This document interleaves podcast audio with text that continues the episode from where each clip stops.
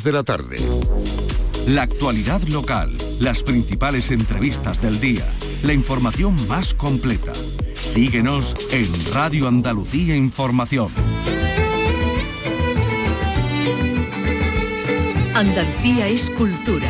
Con Antonio Catón. Radio Andalucía Información.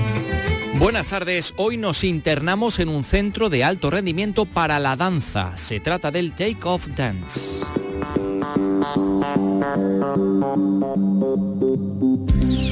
Centro de especialización creado por el coreógrafo sueco Johan Inger en San Juan de Alfarache, en Sevilla, que atrae a bailarines de todo el mundo. Carlos López ha estado allí. Carlos, ¿cómo es eso? Buenas tardes. Buenas tardes, pues eh, comenzó hace un año aproximadamente, ya es decir, que ya está en funcionamiento y hemos podido hablar con Inger, el prestigioso coreógrafo sueco, director de la Compañía Nacional de Danza de Países Bajos. También hemos hablado con algunos de los participantes de esta especie de centro de alto rendimiento para la danza. De aquí saldrá, por cierto, la pieza que abrirá el próximo Festival de Itálica. Señor Cuadrado, su compañera le acusada de trato vejatorio en el trabajo. ¿En el trabajo? Sí, casi nunca está. Llevo 40 es el tráiler de Como Dios manda. Hoy vamos a tener con nosotros al gran actor Julián Villagrán, que participa en el reparto de esta película. Vicky Román, buenas tardes. Buenas tardes. La pasada noche se celebraba un pase especial de la película dirigida por Paz Jiménez Díaz y participada por Canal Sur Radio y Televisión. Invita a hacer una reflexión sobre el humor, desde el humor de la importancia del respeto y de la diversidad. Se va a estrenar en la gran pantalla este viernes, 2 de junio. Cierto, hablando de cine, el cineasta estadounidense Martin Scorsese ha anunciado que rodará una película sobre Jesucristo, tras su encuentro el pasado fin de semana con el Papa Francisco. Por otra parte, les vamos a contar que en Córdoba ya 4.000 ciudadanos han pedido que el Gran Teatro sea rebautizado como Gran Teatro Antonio Gala. Entre ellos también gente de la cultura como Paco León o Benito Zambrano. La Fundación Adriano Antino va a llevar a cabo en los próximos, en los próximos días, el día 8 de junio concretamente, la primera ruta por los lugares históricos de Sevilla vinculados a las disidencias sexuales. De ello hablaremos y también les vamos a contar que en Almería una exposición de NFT, de Non-Fungible Token, obras de arte digital. Eh, es algo realmente interesante. Luego se lo vamos a contar en este programa que realiza Miguel Alba y que produce Ryan Costo. Andalucía es cultura con Antonio Catoni.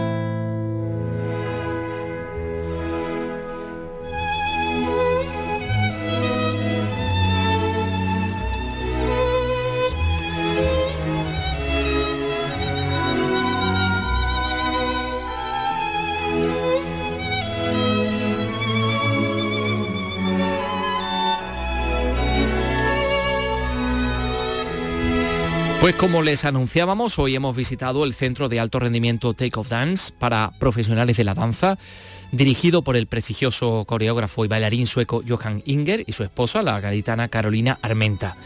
Se encuentra en Andalucía, concretamente en la localidad sevillana de San Juan de Alfarache, y acoge a profesionales, a jóvenes profesionales de muchas, nacionalidades, muchas nacionalidades distintas eh, Carlos, que me ha costado hasta 10. Nacionalidades, hasta, hasta 10 este primer curso, efectivamente. De hecho, es eh, uno de los más eh, concurridos, por decirlo de, alguna manera, y uno de los, de los pocos que hay en España, solo hay cuatro.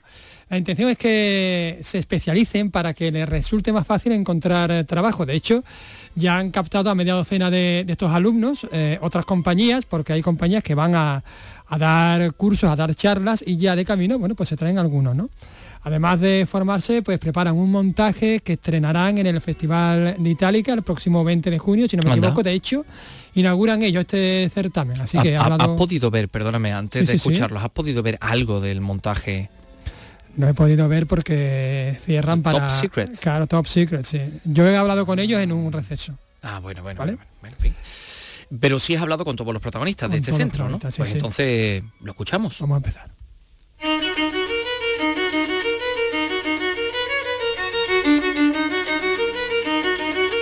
Gregor Acuña, ¿qué tal? Muchísimo gusto de saludaros y gracias por venir, por interesaros por, por este proyecto tan importante. Cuéntanos un poco esta escuela tan especial, qué es lo que hace, porque ofrece que los alumnos, digamos, salgan preparados para, para el mundo real. ¿no? Sí, un poco para que la gente se pueda hacer una idea, es un centro de alto rendimiento de danza contemporánea, neoclásica Johan Inger y, Carolina Armenta era un proyecto con, el que ellos jugaban hace tiempo, pero como estaba el Centro Andaluz de Danza, que eran dos años de formación, es como un máster en danza, eh, un puente entre lo que sería un conservatorio superior de danza y las compañías de danza.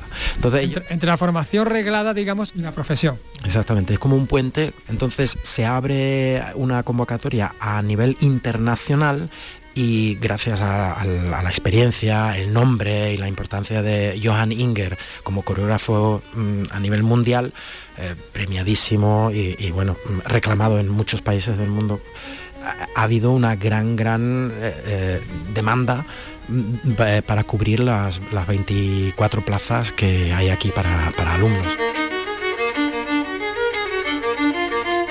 Everyone has the right. I'm going to read you the Universal Declaration of Human Rights. All human beings are born free and equal in dignity. All human beings are born free and equal. Lo especial, lo que lo hace tan especial y tan atractivo para los alumnos es que durante todo el año cada dos semanas o tres semanas vienen artistas invitados a nivel internacional. ¿Quiénes son estos artistas? Estos son coreógrafos, o asistentes de coreógrafos importantes que están em, trabajando y coreografiando con las compañías, cada uno con su propio estilo, con su propio lenguaje em, dancístico, y les enseña durante una o dos semanas, es como un eh, taller intensivo, uno detrás de otro, detrás de otro. ¿Qué pasa? Que cuando estos alumnos salgan de aquí, de hecho, de estos 23 alumnos de la primera promoción, eh, hay seis que ya tienen un contrato firmado para eh, incorporarse a compañías eh, a nivel europeo mm, como, como, bailarines profesionales. ¿Por qué? Porque se han familiarizado con ese lenguaje em, coreográfico de estos eh, mm, coreógrafos que están ahora mismo trabajando. Y eso es lo especial. pero este centro de alto rendimiento pues somos uno de los cuatro que hay en España ahora mismo. O sea, puede ser el más completo, ¿no? Por lo que me, dices. Sí, es, cada uno tiene un poco su especialización. Está el de, Barcelona y te dan bajo la dirección de Catherine Alar, muy importante coreógrafa y bailarina. Eh, el otro es clásico, y el otro es repertorio de Nacho Duato. El nuestro es un repertorio un poquito más amplio de, contemporáneo y de lo que se está haciendo hoy, hoy en día, desde Hofer Schechter, eh, desde Marke Göcke, eh, Giri Kilian, em, eh, la técnica Gaga, que es la técnica israelí muy famosa de Bacheva, em, bueno, pues es un, amplio abanico de, técnicas y de lenguajes coreográficos técnica por ejemplo, es la que usa Market Dance, esta compañía de Vilche tan, tan premiada. Sí, mm, acaba de, también ser premiado Mario Bermúdez con el... Eh, con el Max a Mejor Bailarín y de hecho una de nuestras bailarinas se va a incorporar en su compañía en la próxima producción que se estrena aquí en el, Festival de Itálica. Eh, pues vamos a intentar hablar con ella.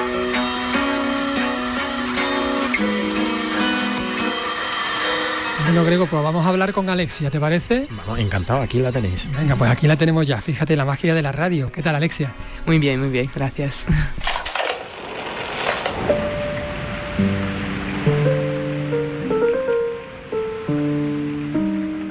¿Cómo valoras el taller? Muy, muy contenta, sí. Eh, eh, el taller aquí me, me encanta, me encanta, lo encuentro muy completo me ha gustado muchísimo eh, trabajar con Joan, eh, en los ensayos con Joan y también muchísimo los repertorios, porque habíamos estudiado muchos repertorios de coreógrafos internacionales y me ha gustado muchísimo, porque también el trabajo es muy, profesional y es como la primera vez por mí a trabajar así, como en una manera súper profesional, súper concentrada.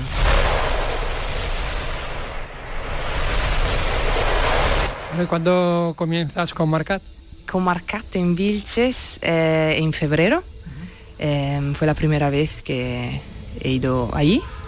Y mm, em, fue ahí por un mes para hacer ah, el ensayo de esta nueva producción eh, Averno, que, mm, y fue también en um, mayo para ensayar El Bosque, que es la última pieza, y mm, porque voy a, mm, actuar en eh, junio, el 13 de junio en Madrid. Y la próxima vez que voy allí será en, en junio para el festival Vilches. Eh, que es 22, eh, 23 y 24 de junio y después, después del, eh, del festival tenemos ensayo de Averno. Averno, que es la última pieza de Marcat. Bueno, pues te ha explicado súper bien. O sea, no sé, te ha explicado muy bien. Muchísimas gracias por atendernos. Ah, gracias a ti. bueno, desde Italia nos vamos a ir, por un lado, a Murcia con Diego. ¿Qué tal? Muy bien, ¿y tú? ¿Qué tal? Yo estoy genial aquí con vosotros. Y por otro lado nos vamos a la otra punta del mundo, a Chile, ese país maravilloso, con Victoria. ¿Qué tal? Bien, ¿y tú? Victoria, ¿qué te atrajo a ti para venir aquí a este centro de alto rendimiento, como llaman? Bueno, eh, lo primero es que yo estaba en Italia y hice un curso de tres meses y lo que no quería, de seguro, era volverme a Chile porque no hay escuelas, no hay nada para formarte y y bueno, vi esta oportunidad y dije, wow, esto es como justamente lo que quiero, más encima en España. Eh, yo, mi lengua, eh, un ambiente muy familiar para mí y bueno, la oportunidad de trabajar con Johan fue, era un sueño en el fondo, era como, wow, eso es lo que quiero. Eh, también encontré que era muy interesante la mezcla que se hace entre ballet y contemporáneo, que no lo tenía en Italia, que era muy contemporáneo y me faltaba esa parte de, la formación clásica técnica que me dan acá, que se como que se mezclan muy bien esos dos ambientes, el ambiente también artístico, contemporáneo y clásico. Entonces está muy bien para Pero no obstante, Victoria, tú vas a participar en, el estreno de la pieza que estáis desarrollando para, para el Festival Itálica. Sí, sí, sí. Voy a bailar en Impas y sí, estoy muy contenta. Me encanta trabajar con Johan, da como mucha energía cuando uno está con él, la, toda la energía que te entrega es como... Y uno va con todo, así que sí.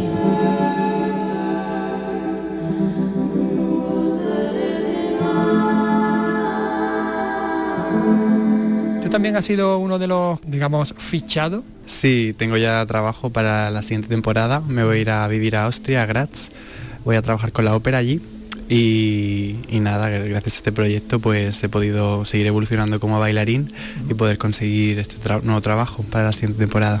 ¿Y cómo valoras que haya una escuela así en Andalucía? Bueno, no es en Murcia, pero bueno, está cerquita. A ver, yo la verdad, yo estaba viviendo en Estados Unidos eh, antes, durante cuatro años, y buscaba venirme a Europa porque el tema del trabajo está muy complicado allí para los extranjeros y tenía muchas ganas de volver a España, pero no sabía cómo hacerlo porque no hay tanta danza aquí.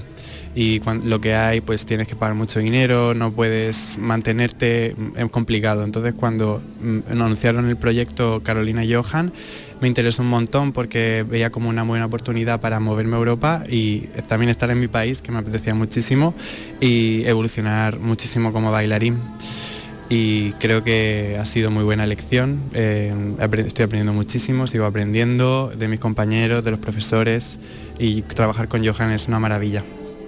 Digamos que es el reclamo principal, ¿no?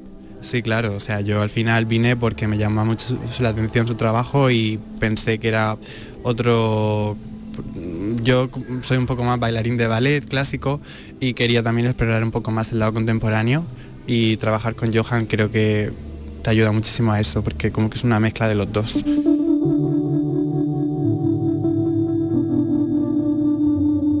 Bueno, vamos a hablar ya con los protagonistas. ¿Qué tal, Johan? Muy bien, muy bien. ¿Qué tal, Carolina? Estupendamente, gracias. ¿Qué es lo que hacéis aquí con este grupo de alumnos, de alumnos internacionales? Aunque, bueno, Gregor ya me ha contado algo, pero yo quiero saberlo de primera mano. Johan.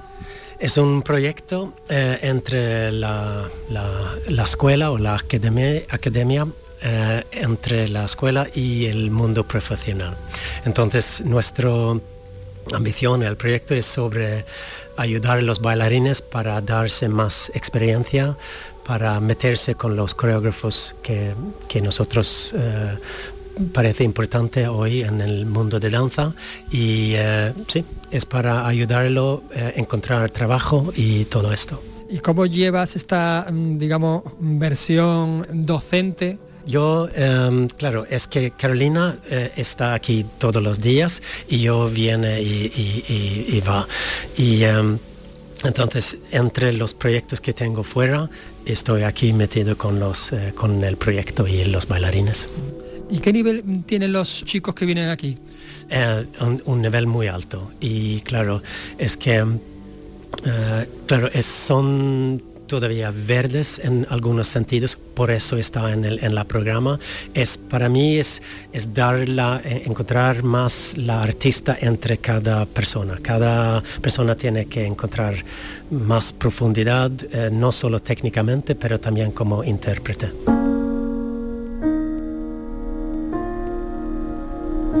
Interesante porque dice, son grandes artistas pero están verdes, para eso llegan aquí, ¿no? Sí, exactamente.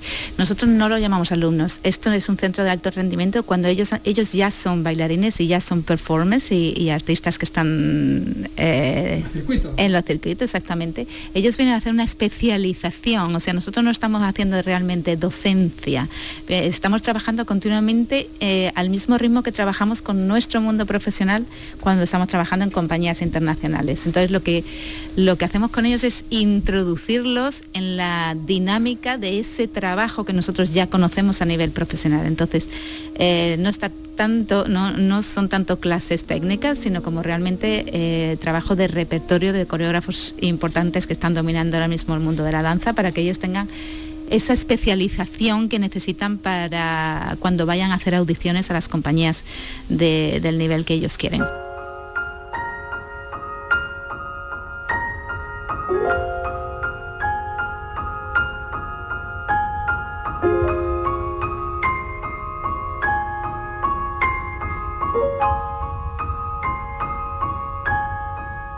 De hecho, traéis a, profesionales también, ¿no? Sí, exactamente. Para que den clases, entre comillas, ¿no? Exactamente, entre comillas, porque son talleres y trabajamos sobre todo en coreografía. No, sí es verdad que la técnica se entrena porque hay que seguir entrenándola, pero no es, no es una docencia mm, de una escuela, no es una escuela tampoco, es realmente un programa de especialización. Ellos ya están en un escenario, ya han estado en un escenario. Antes son artistas que están haciendo una especialización en diferentes estilos y muy interesados en trabajar con el repertorio de Johann Inger porque eh, tiene mucha referencia ahora mismo en el resto del mundo y es lo que ellos quieren conocer para estar preparados y tener esa experiencia de haber trabajado con todos esos coreógrafos que ofrecemos y, mucho con el repertorio de Johann Inger que tenemos la suerte de poder tenerlo, tenerlo aquí a menudo con el grupo.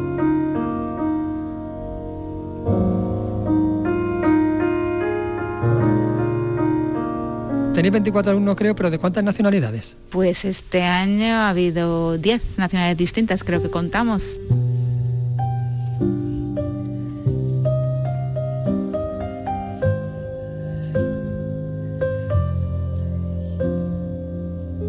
Canadá, China, Japón, México, Chile, Suecia, Italia, Bélgica, Francia, no sé si alguno más. Distintas, digamos, procedencias pero con una misma sensibilidad.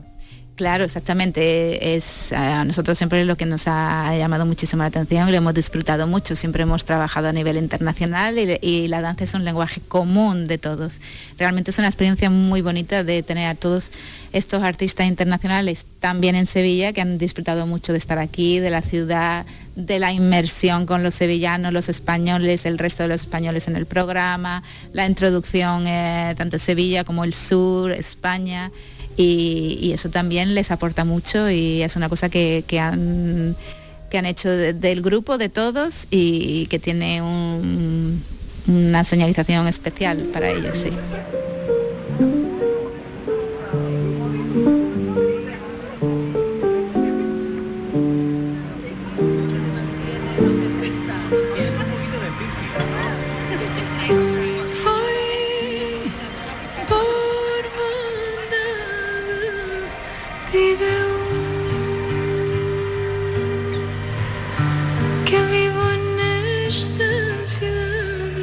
Señalización especial. ¿Existe un alma especial a la hora de bailar, de moverse? ¿Un alma andaluza, un alma, no sé si española o si mediterránea?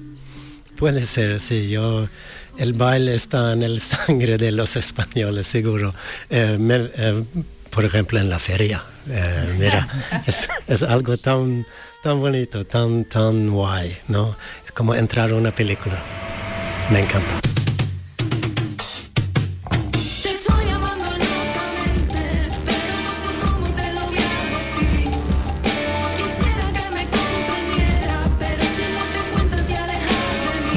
Paralelamente, digamos que desarrolláis un espectáculo que vais a estrenar, de hecho, en el Festival de Itálica.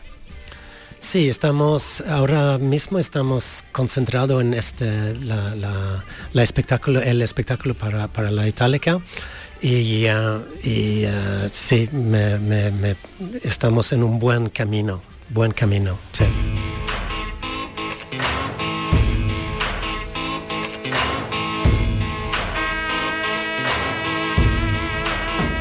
Pero estamos muy contentos de que sea de que sea aquí con el grupo que se ellos están será, será el 20 y 21 nosotros estamos ya metidos de pleno con ensayo desde hace tiempo con eso y, y en paralelo sí Es interesante que Itálica, ¿no? digamos, que fije sus ojos en este proyecto, ¿no? Sí, y se hace además una- un estreno absoluto que Johan va a crear con el, con el grupo. Así, estreno absoluto también, bueno, es para la primera vez que se va a hacer, va a ser en Itálica. Y hombre, yo creo que eh, orgullosos, mm, ellos están también orgullosos como Andalucía debería estarlo, de, que- de que haya una cosa así en Sevilla y se pueda, se pueda ver y compartir.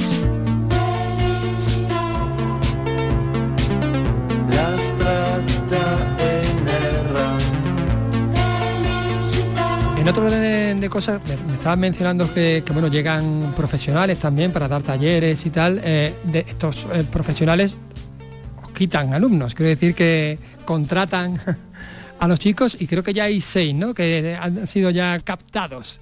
Sí, hemos perdido algunos alumnos, pero, pero este es el, este es el, el, eh, el- the goal, como dice el, el, eh, Es la, es la, la idea del programa, es sacarlos La a- intención. La intención es que los bailarines encuentran trabajo, por eso estamos aquí.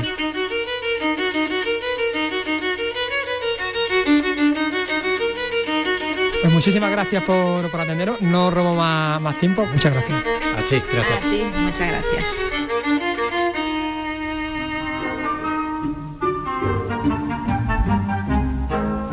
Carlos López, este reportaje es conclusivo. Sí, es autoconclusivo. sí. ¿Verdad? Con Es, auto- es autoconclusivo. Hemos vuelto a un ciclo mm, primero. ¿Qué te parece? Ha sido tremendo.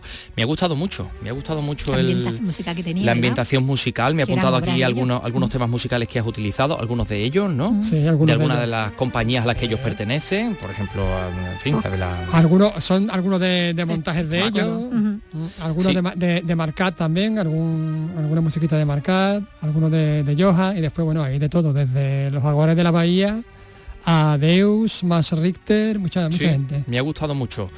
Eh, bueno, querido Carlos, pues eh, oye, ya que estamos hablando de danza, Sí, tenemos que contar que la coreógrafa y bailarina granadina Sí, Blanca. Lee, junto a la cantante Luz Casal, que ya lo dijimos ayer, ha recibido hoy ambas dos las condecoraciones de oficial y comendadora respectivamente de la Orden de las Artes y las Letras de Francia en reconocimiento a sus exitosas carreras y a sus contribuciones al mundo de la danza y música respectivamente. efectivamente. Mm, ¿Quién ha sido? La ministra de Cultura francesa, ¿no? La ministra de Cultura francesa, Rima Abdul Malak, Ajá. quien alabó las contribuciones al arte de ambas y celebró sus vínculos con, con Francia. Por ejemplo, es que eh, Blanca Lee, la granadina, pues vive en Francia desde 2019 y Luz Casal, bueno, pues también tiene una relación muy especial con el país galo. Blanca Lee ha recogido, en- eh, lo ha recogido en Francia, como decimos, Ha reconocido. ha reconocido Sí. que, que este país ha sido muy importante, lo sigue siendo de hecho, en su carrera.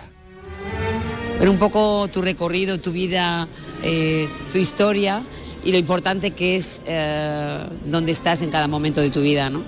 Pues me encanta, me encanta ser española y me encanta ser un poco francesa también.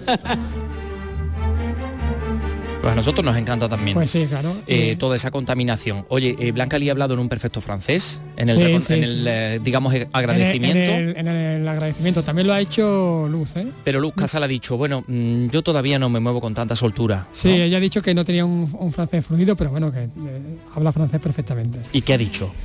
Pues agradecido, uy, qué bonito, ha agradecido la, la medalla, una medalla muy importante, dicho, para, para su vida. Un galardón que, por cierto, cuando se lo comunicaron pensó que era, que era un error. este maravilloso collar que llevaré con muchísimo gusto el resto de mi vida. Yo me siento súper querida y solo faltaba que me quejara, no, no, nos va muy bien. Mira cómo canta Lucas sale en francés. Mira, mira, mira. Maravilla. le temps,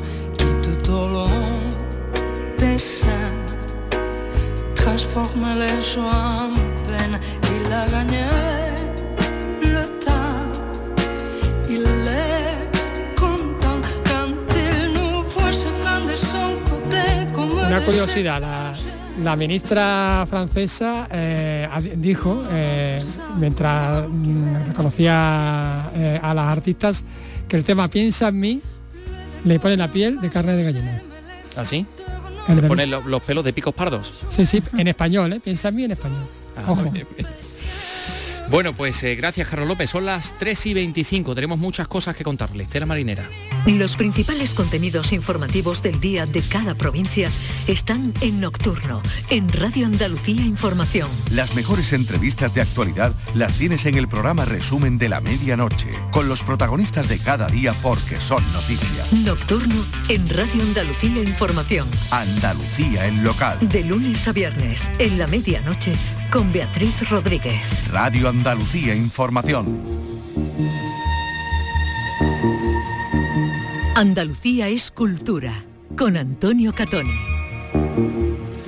Bueno, estamos en condiciones de adelantar que dentro de unos minutos estaremos con, con eh, Julián Villagrán. Mm, Vamos a hablar de su participación en la película Como Dios manda, que se va a estrenar este viernes, pero, pero antes le vamos a hablar, por ejemplo, de los NFT que es un ámbito en el que yo desde luego reconozco que no voy a invertir en el resto de mi vida. Pickerman, tú vas a invertir en NFT, en Non-Fungible Token. ¿Yo? ¿Tú sabes Yo lo que tengo- son? Yo tengo dinero para eso. Sí, no, y, Tengo y dinero Carlos López creo que tampoco. Yo creo que sí, sí. No, ¿sí? Y en criptomonedas creo que tampoco. Criptomonedas, no. menos.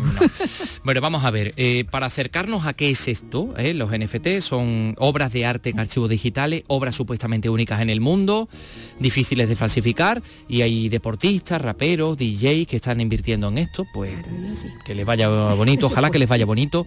Para enterarnos de qué es esto, se ha hecho una exposición en Almería, en la sala Cocoro, y Belén Nieto lo ha visitado. Adelante, cuéntanos.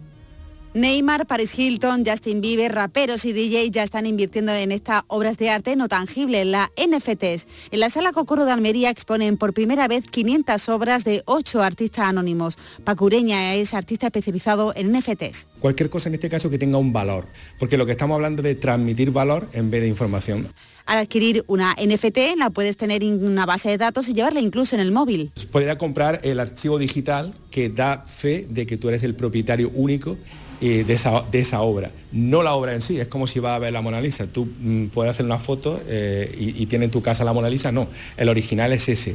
En este caso es este, estos son los originales. Sería, por tanto, imposible de falsificar. La obra se adquiere en el mundo digital, pero la puedes disfrutar en cualquier lugar. Bueno, la obra la puedes poner como se pone cualquier obra en tu casa, una impresión. Estas obras nacen en el mundo digital, luego para, para que aparezcan en casa o hay dos maneras, o, o se imprimen en un, en un lienzo o bien se ponen en un televisor, que lo, hace, lo está haciendo mucha gente. Estas NFT son asequibles entre 700 y 1.500 euros. Otras obras valen millones de dólares. Es un valor seguro siempre y cuando haya gente que los valore. Claro, esto es como le pregunté yo una vez a, a un dependiente de corte inglés, pero vamos a ver, ¿por qué los calzoncillos son tan caros? Dice, porque hay gente que los paga. Pues igual. Exactamente igual. La demanda, ¿no? Exacto. Bueno, eh, vamos a hablar de eh, 1212, el año de las batallas de las Navas de Tolosa. Mm, una historia que todavía no se había contado en un documental y el director y guionista Santiago Mazarro lo ha hecho por primera vez. Se estrena hoy en Santa Elena, mañana en Jaén, este documental 1212, 1212, que recrea una de las batallas más importantes de la península ibérica, efectivamente la batalla de las Navas de Tolosa. Pilar Mariscal, más datos.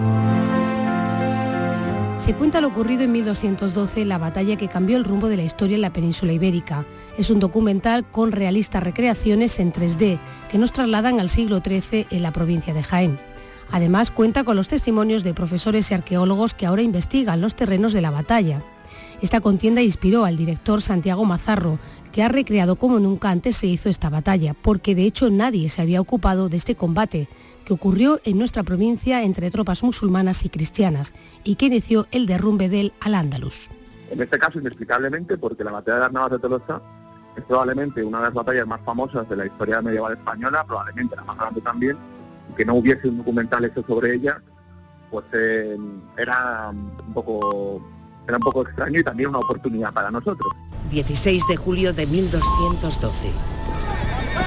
Un ejército cruzado, encabezado por el rey de Castilla, Alfonso VIII, Lleva dos días. Todas las entrevistas y las imágenes reales se han grabado durante 2022 íntegramente en la provincia jiennense. Esta tarde se hace un preestreno en Santa Elena que junto con la Diputación han colaborado en la realización de este documental y mañana se preestrena en Jaén. Seguramente pronto se podrá ver las plataformas mundiales más importantes. Seguramente eh, pronto para conocer otra figura fundamental de nuestra historia, Isabel la Católica, pues eh, a través de la ficción. El tablero de la reina es la novela mm, del escritor Luis Zueco, que la ha presentado hoy en, en Cádiz. Y que estuvo hablando con nosotros también Sí. hace mucho. Sí, Sí, pues fíjate, eh, Salud Botaro ha, ha hablado con él.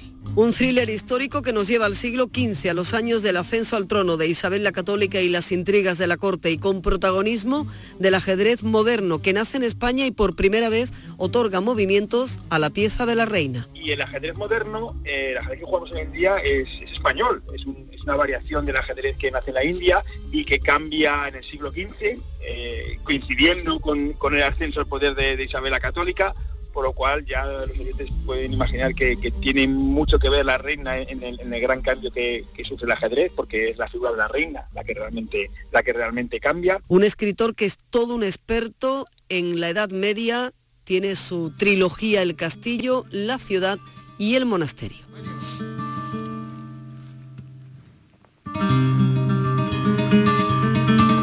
Enseguida vamos a hablar con Julián Villagrán, pero antes queríamos eh, contarles que el guitarrista Joaquín Amador, eh, guitarrista eh, muy conocido porque era el, director musical de todos los espectáculos de la bailaora Manuela Carrasco, de hecho era su, su esposo, ha fallecido repentinamente este miércoles en, en Sevilla. Eh, se ha desplomado pues precisamente cuando estaba tocando la guitarra. Eh, después de desayunar se puso a tocar la guitarra y se ha, y se ha eh, desplomado, ¿no? Ha perdido la vida de forma, de forma repentina. Eh, eh, bueno, pues eh, dejamos constancia de este, de este fallecimiento cuando además les tenemos que hablar del Festival Flamenco Valle Gitano de Sevilla, que rinde este año homenaje al Potaje Gitano de Utrera, que es el festival flamenco más antiguo de España. Se ha presentado hoy la programación. Pilar González nos lo cuenta. El Festival Flamenco Valle Gitano cumple este año su quinta edición. Es una iniciativa de la Hermandad de los Gitanos de Sevilla que quiere recaudar fondos para su obra social, que es muy amplia en la ciudad. En el cartel de este año están David Peña Dorante, Israel Fernández y Manuela Carrasco. Eso será el 17 de junio en los Jardines del Valle de Sevilla. El día antes habrá un homenaje al Potaje Gitano de Utrera, el festival de flamenco más antiguo del país, como nos ha contado el hermano mayor de los gitanos, José María Flores. Por lo que significa ese festival, es el festival flamenco más antiguo de España, por lo que significa la hermandad que lo organiza, que es la hermandad de los gitanos de Utrera, y hay más que motivo más que suficiente para homenajear a, a esta institución que es el potaje gitano de Utrera. Este año eh, al, al potaje le han concedido la, la bandera de Andalucía, de la Junta de Andalucía. La película documental sobre el potaje gitano de Utrera plantea un recorrido sentimental por la historia del festival, por su ética y estética, dando visibilidad a la evolución y crecimiento del festival hasta lo que es en la actualidad. Hay numerosas entrevistas testimoniales de artistas como Dorantes, Pedro María Peña, Gaspar de Perrate y Macarena del Río. Se proyectará en el Festival Flamenco Valle Gitano el 16 de junio en los Jardines del Valle.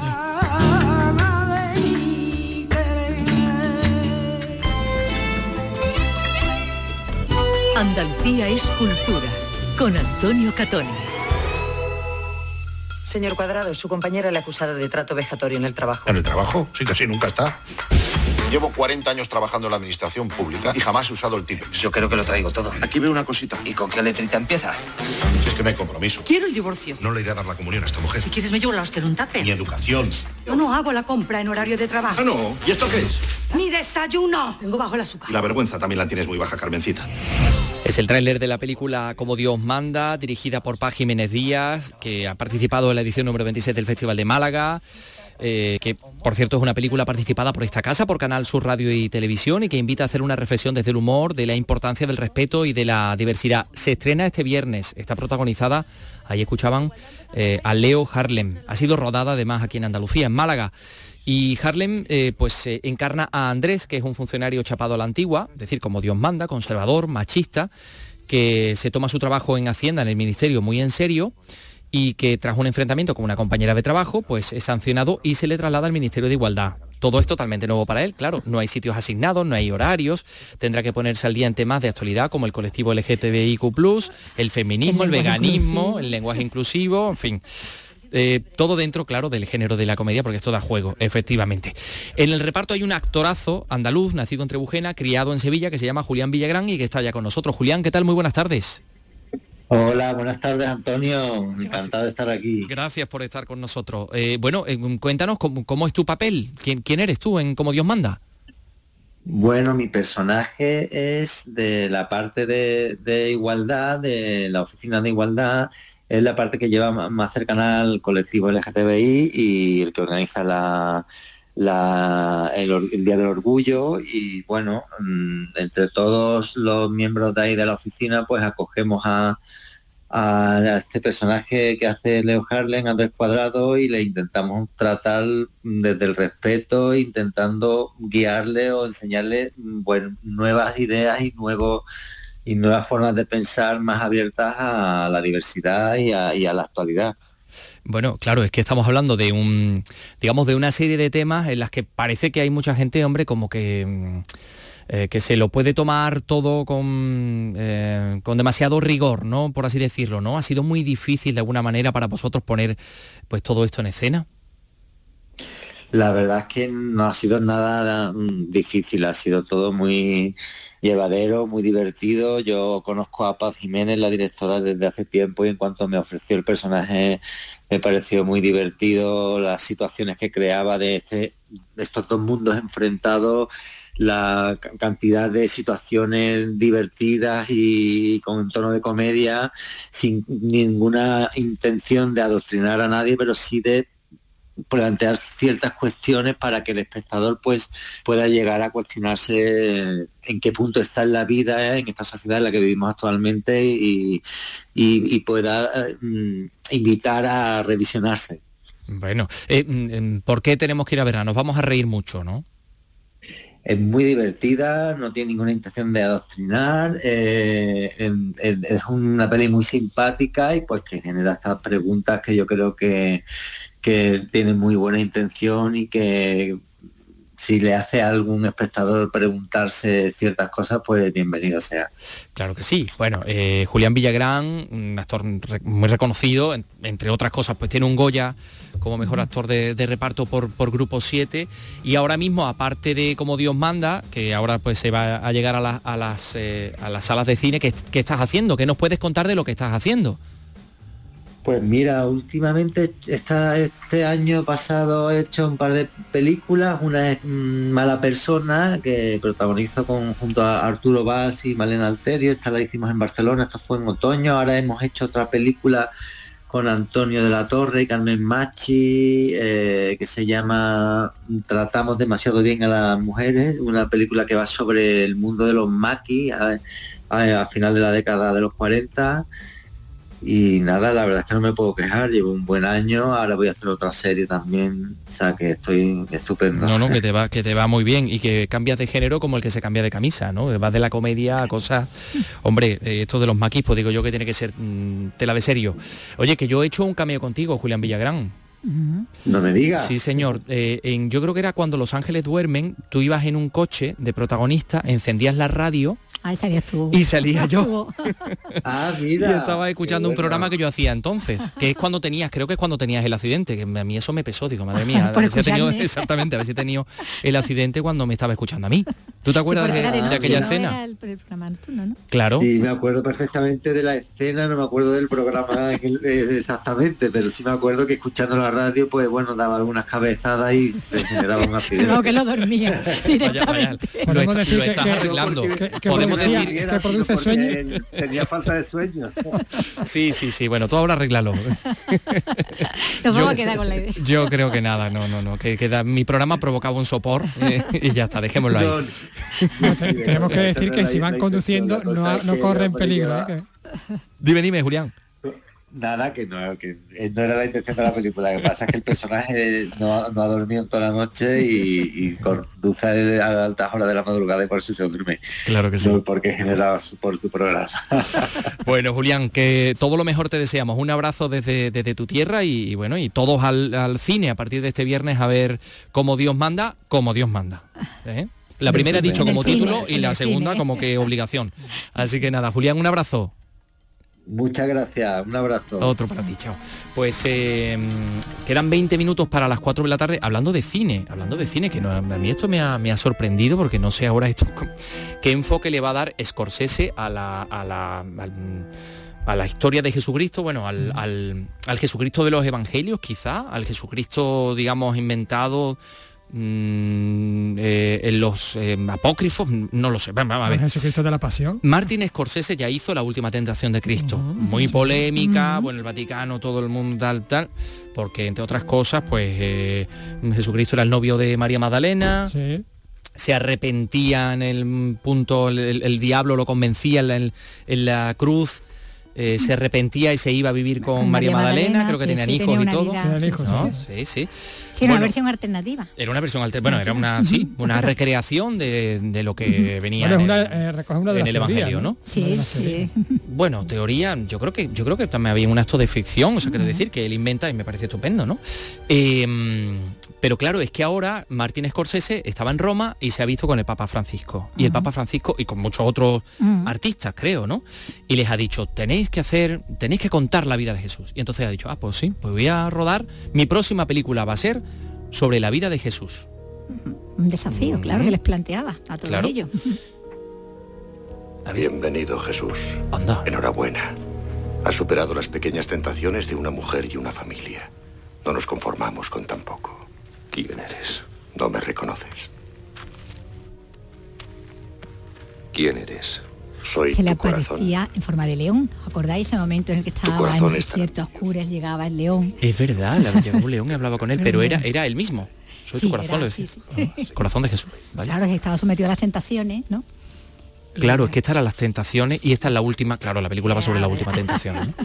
Bueno, esta es la primera película que hizo Martín Scorsese, a ver cómo será la segunda. aproximación, decimos, ¿no? A la, ¿Cómo a la ha sido el de- de, ofrecimiento? Jesús. Bueno, él estaba en Roma otra cosa. Le iba a presentar su última película después de su paso por el Festival de Cannes y, y allí mismo, eh, en Roma, es donde ha anunciado ahora que está ya imaginando y va a empezar a escribir el guion para esa película sobre Jesús después de que el Papa le, le desafiará, no ya les desafiará, bueno, a todos ellos, ¿no? Los que se habían reunido, eh, no ya contar el misterio de Cristo, sino hacerlo cercano, como, como una realidad viva, para lo que él les dijo que, bueno, que hacía falta la genialidad de, de un lenguaje nuevo, de historias e imágenes fuertes, de, de escritores, poetas, artistas, como todos ellos, ¿no? Capaces de gritar al mundo su mensaje. Así que Scorsese, pues ha recogido el guante, el que ya abordó la figura de Jesús, como estábamos escuchando, ¿no? En la última tentación de Cristo, que amplió también su investigación para su película Silencio, aquella de los jesuitas de- en Japón, pues ha conectado con, Ah. con la idea de- del Papa Francisco, se ha mostrado dispuesto a hacer esa otra película. De momento,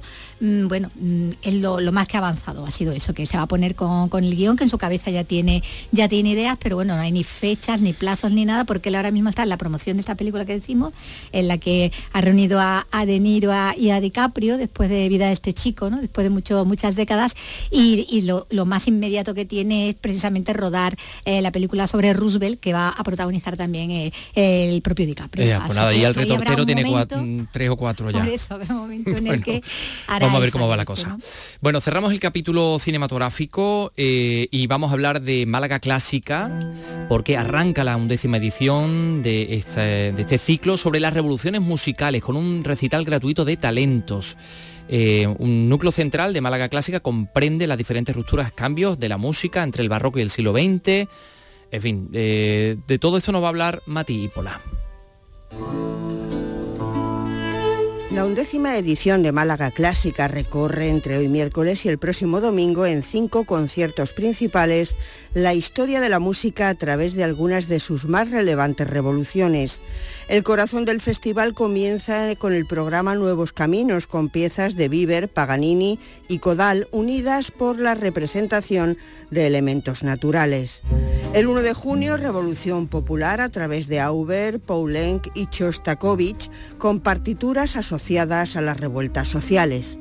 Escándalo con obras malentendidas o rechazadas en su época de Rossini, Puccini, Verdi o Bizet.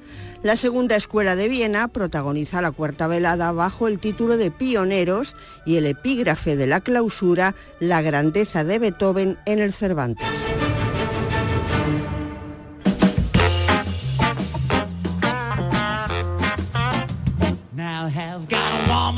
El universo de García Lorca ha recorrido hoy las calles de Granada y ha reunido en el centro, en el centro Lorca, eh, que alberga parte del legado del poeta, a estudiantes de, distintas disciplinas, ¿no? distintas, eh, digamos, ramas, en torno a un proyecto eh, sobre el centenario de los títeres de Cachiporra. Es un proyecto multidisciplinar, efectivamente.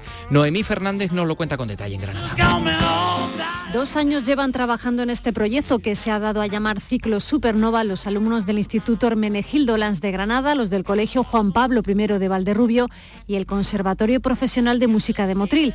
Trabajo que se ha centrado en diseñar y construir los títeres, un pasacalles y el estreno de la obra musical Las Cruces de Mayo inspirada en Falla. Fue el Falla junto a Lorca y Hermenegildo Lanz quienes aquel 6 de enero de 1923 participaron en esa fiesta privada en la casa de los Lorca, como he recordado su sobrina nieta, la sobrina nieta del poeta Laura García Lorca. Hermenegildo Lanz, Federico García Lorca y Manuel de Falla supuso mucho, no era solo hacer una fiesta de títeres para dos niñas y unos amigos eh, adultos y pequeños, pues que habría 15 personas o algo así en la casa, pero supuso el principio de un proyecto que luego tuvo mucho desarrollo para, para todos ellos.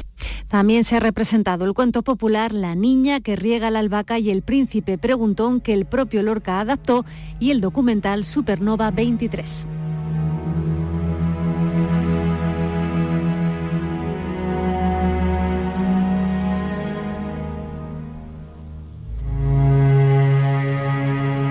Se lo hemos contado al principio, eh, o hay una iniciativa ciudadana que recoge firmas en Córdoba para que el Gran Teatro lleve a partir de ahora el nombre de Antonio Gala, ya saben, fallecido este domingo a los 92 años.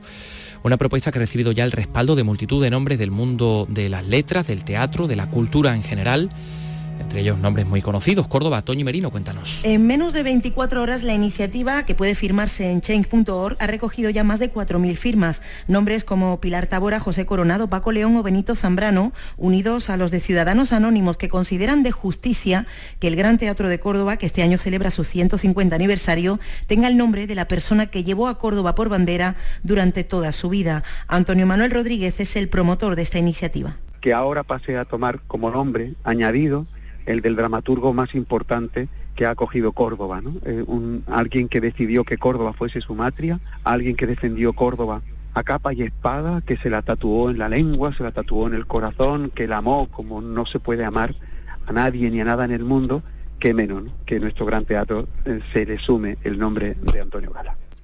La propuesta será presentada al ayuntamiento cuando se constituya la nueva corporación y ha recibido también el respaldo de la Fundación Antonio Gala. Antonio Gala, que por cierto, eh, creo que nunca hizo pública su homosexualidad, pero sí hizo mucho por la normalización de la homosexualidad. ¿Mm? Eh, mm, digo esto porque vamos a hablar ahora de una ruta muy curiosa, muy interesante que ha organizado la Fundación Adriano Antino por Sevilla, que va a tener lugar el próximo día 8 por los lugares históricos de Sevilla vinculados a las disidencias sexuales. Estamos con el presidente de Adriano Antino, que se llama Pablo Morterero. Pablo, ¿qué tal? Muy buenas tardes. Hola, buenas tardes. Eh, por cierto, al, margen de lo de la ruta que ahora vamos a hablar porque es muy interesante, no sé qué, referencia podrías hacer con respecto a, Antonio Gala, que creo que decíamos eh, no, llegó a reconocer nunca públicamente su homosexualidad, pero ¿qué aportación hizo él para esa normalización?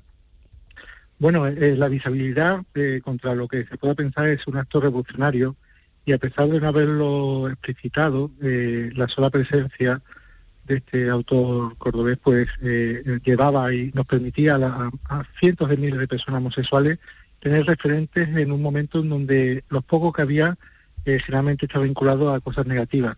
Por lo tanto, bueno, pues apostó, nos permitió una pequeña ventana de visibilidad que desde luego fue fundamental, para ya te digo, para muchos eh, y muchas mujeres de este país. Bueno, pues eh, gracias por esa, por esa reflexión. Vamos a hablar de esa primera ruta por los lugares históricos de Sevilla vinculados a las disidencias sexuales. Ahí va a estar una de las sedes, se va a pasar por una de las sedes de la Inquisición, por el despacho de Queipo de Llano, por el lugar donde se constituyeron las primeras organizaciones homosexuales. Es una ruta que, eh, es muy interesante, que va a guiar el propio Pablo, que como decimos, el presidente de la Fundación Adriano Antino, que toma su nombre del emperador Adriano, nacido en Itálica, y de su amante, al que por cierto parece que asesinó, que no lo sabemos, eso no queda muy claro. Antino eh, Pablo, me ha hecho una mm, pequeña reseña de los lugares por lo que va a pasar y hemos elegido tres lugares que me parecen especialmente interesantes. La farmacia militar de la calle Jesús del Gran Poder. Pablo, ¿qué tiene que ver esto con las disidencias sexuales? Bueno, pues eh, ahí fue, trabajó eh, como farmacéutico militar José María Llanas Aguilaneido, que era un farmacéutico aragonés, educado en la Universidad de Barcelona, que estuvo, que al llegar a Sevilla se implicó mucho en la lucha eh, y el estudio de la enfermedad de transmisión sexual, entonces conocida enfermedad venérea, y fue la primera persona que documentalmente nos consta que en el país, que en España, eh, a principios del siglo XX propuso una revista de actividad nacional el matrimonio homosexual para resolver los problemas de las personas homosexuales. Eh, por lo tanto, cuando pensamos que la propuesta del matrimonio igualitario era algo novedoso, que se aprobó en 2005 y pues nos parecía que algo rompedor, ya en España había gente muy formada, muy seria, que hacía propuestas de este tipo y afortunadamente de una persona vinculada a la ciudad de Sevilla. Es curioso, eso llegó desde Andalucía, esa primera propuesta, me parece interesantísimo. Ahí, por ejemplo, se va a pasar también por la antigua comisaría de la policía de la Plaza de la Concordia, que mm, creo que sigue en un estado bastante lamentable, parece que le van a meter mano ya a ese proyecto de rehabilitación dentro de poco. Eh, claro, ahí estamos hablando de una época en la que muchos homosexuales eran detenidos y pasaron por allí, ¿no? Efectivamente, afortunadamente el edificio ya está en obra y se va a salvar los calabozos, que va a ser declarado lugar de memoria histórica.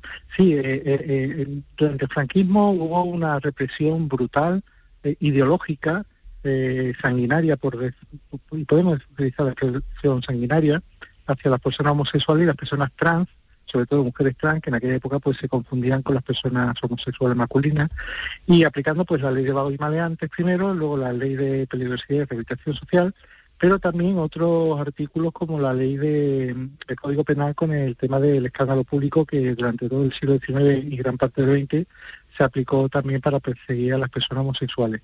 Ahí tenemos constancia de palizas, encarcelamientos, violaciones eh, a mujeres trans y a, hombres homosexuales. Y bueno, pues la verdad es que es un lugar terrible que representa muy bien cómo trató el régimen franquista a los hombres homosexuales, a, a las mujeres trans no a las mujeres lesbianas, no porque el régimen no las persiguiera, sino porque como no había una ley que las castigara, finalmente terminaban encerradas en conventos en psiquiátricos. Entonces por ahí no pasaron, pero sí eh, al resto de la población LGTB. Y, y otro punto, otro hito en esta ruta es la Plaza del Pumarejo. ¿Por qué? ¿Qué pasó ahí? Bueno, la Plaza del Pumarejo es un epicentro de un barrio donde vivían dos personas, eh, que era Rafael Romero y Rafael Pino, dos homosexuales, pues bastante afeminados, muy devotos, eh, con poco espíritu, eh, que fueron elegidos como víctimas eh, propiciatorias por un régimen muy cruel que decidió que tenían que ser culpables de un asesinato que ni siquiera existió. El famoso asesinato del hotel de Oriente, de la Plaza Nueva, que todavía la prensa de hoy, en ABC y el Día de Sevilla, podemos ver cómo se repite el mantra de que estos dos, dos personas asesinaron a ese Policía Nacional, ese guardia armado. Eh, bueno, pues la investigación es última desarrollada, entonces por Alfonso Ozuro, el dramaturgo, eh, viene a demostrar de que ni siquiera hubo un asesinato, un policía muere seguramente por un ataque al corazón, la prensa de la ciudad entra en pánico diciendo que se había un asalto, que se había asesinado a un policía armado, eh, el régimen actúa brutalmente, detiene a dos homosexuales inocentes, los tortura, le enjuicia de mano por el Código Penal, o sea, por lo civil, por el régimen, sino por el régimen militar, con la ley de bandidaje y, terrorismo que era inaplicable en aquel caso eh, y en menos de un mes los termina ejecutando por garrotería. Eh, eh, todos los datos demuestran de que era inocente, fueron dos personas inocentes, pero el régimen cuando necesitaba una, un culpable, pues buscaba entre las personas homosexuales más débiles, menos formadas, socialmente más vulnerables, las torturaba, le pegaba paliza y al final confesaban evidentemente hasta la, hasta la muerte de Manolete. Este exactamente. Eh, ¿En, qué año ocurrió este...? al final de la década de los 50 y vivían en el entorno de la plaza, uno es, cerca de la parroquia de San Gil y otro en las inmediaciones de la plaza del Pumarejo. Una zona donde ha habido una bolsa de marginalidad muy importante que en, en, parte aún todavía, todavía permanece pero afortunadamente la homosexualidad ha salido ya de ese, en fin, de esa, de ese ámbito de la marginalidad. Antonio Gala, por cierto, en muchas ocasiones hablaba de ello, ¿no? Sí, bueno, ten en cuenta que realmente al fin y al cabo eh, también esto es una cuestión de clase y de, relaciones de poder. Eh, los hombres homosexuales de clase adinerada eh, no, no sufrían ninguna persecución legal, podían tener una persecución civil, pero no legal y cuando un hijo de una familia bien era detenido, pues rápidamente, además de sacarlo a la cárcel, lo mandaban al extranjero para, para que no se supiera. Eh, eh, el régimen, la brutalidad del régimen durante época franquista se centró fundamentalmente entre las personas homosexuales y trans más pobres, eh, con menos influencia social, que no tenían posibilidad de escapar y le daba un trato realmente vejatorio y terrible, con un agravante que mientras las víctimas del régimen franquista de carácter político, sindical, esos descendientes, esos hijos, esos nietos y esos nietos se sienten orgullosos de sus padres, de sus abuelos de sus bisabuelos. En cambio, nadie se siente orgulloso de esos hombres homosexuales y de esas mujeres que fueron torturadas, asesinadas y perseguidas. Y por eso las asociaciones como Adriano Antino tenemos la obligación moral de prestar nuestra voz para que ellos puedan hablar. Pues eh, gracias por hacerlo aquí en este, en este programa porque nos hace cómplices también de vuestra lucha, con lo cual nos, nos, enorgullece muchísimo. Pablo Morterero, presidente de Adriano Antino, la ruta va a tener lugar el día 8, mm, va a repetirse el día 24 de junio. Hay un correo electrónico, pero yo creo que es más fácil que la gente busque la Fundación Adriano Antino, ¿no? Para, para buscar eh, información sobre esta ruta. No sé si es gratuita o no. Sí, son, son un, un, importe simbólico de 3 euros mediante la esperanza bancaria. Bien. Y, y sí, por redes sociales, tanto en Twitter como en arroba Adriano Antino, como Instagram eh, arroba Adriano Antino o Facebook Adriano Antino, eh, nos podrán localizar rápidamente. Ahí está toda la información. Pues eh, muchísimas gracias, Pablo Morterero. Un saludo. Gracias a vosotros. Bueno, en fin. Es muy interesante lo que ha contado. Muy interesante. Sí, es muy curioso. Bueno, eh, hay otros lugares de la ruta que Pablo es que me ha hecho, claro, una especie de, cuadro, ¿no? Con todos los lugares que, mm, visita esta, esta ruta, pero me han parecido los tres más interesantes. Y por eso los hemos. Muy interesante como, la cuestión de clase también atraviesa esta, cuestión, ¿no? De, por supuesto. claro, no lo mismo. Por supuesto. Bueno, pues nos vamos a ir con la música de Tito Puente dejaba hace 23 años el percusionista de fama mundial de salsa y jazz latino.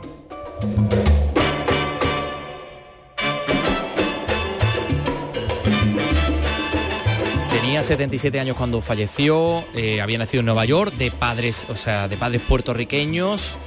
Eh, yo recuerdo que estuvo muy cerquita de aquí, de este lugar del pabellón de Andalucía, con motivo de la inauguración de la Expo del 92, eh, con aquel espectáculo que presentaba Antonio Banderas, creo que en el Palenque. Sí, sí, sí en el auditorio Rocío Jurado, no sé.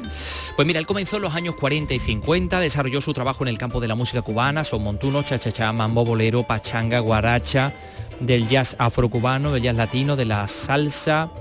Y ya, eh, digamos que en sus 54 años de trayectoria colaboró, grabó con músicos enormes, ¿no? Como Piazzolla, como, como Lionel Hampton, como Ben Webster, Miles Davis, en fin, Duke Ellington, entre otros muchos. En 1963 compuso Oye cómo va, que claro fue popularizado por Carlos Santana en el año 70 que lo ha grabado Celia Cruz que lo grabó Julio Iglesias Quien Quicho Feliciano Azúcar Moreno José Feliciano en fin. Y, y entre producciones propias y colaboraciones grabó 198 discos tiene una estrella en el Paseo de la Fama de Hollywood desde el año 1990. Esto no es que me lo sepa yo, es que esto es Ryan Gosto, que es la enciclopedia musical de este programa, el que me ha transmitido y es muy este reivindicado ahora en Nueva York, ¿eh? entre los círculos culturales. Sí, sí, yo estuve el año pasado en, la ciudad y, de hecho eh, los viernes por la tarde se baila la música de Tito Puente. La, música de, Tito Puente en, los mm. parques, sí, sí. Pues sí, mira, en sus últimos años formaba incluso pareja artística con la gran Celia Cruz. Así que nos vamos a ir escuchándolos a ambos dos en este temazo que tiene por título Ay mi Cuba.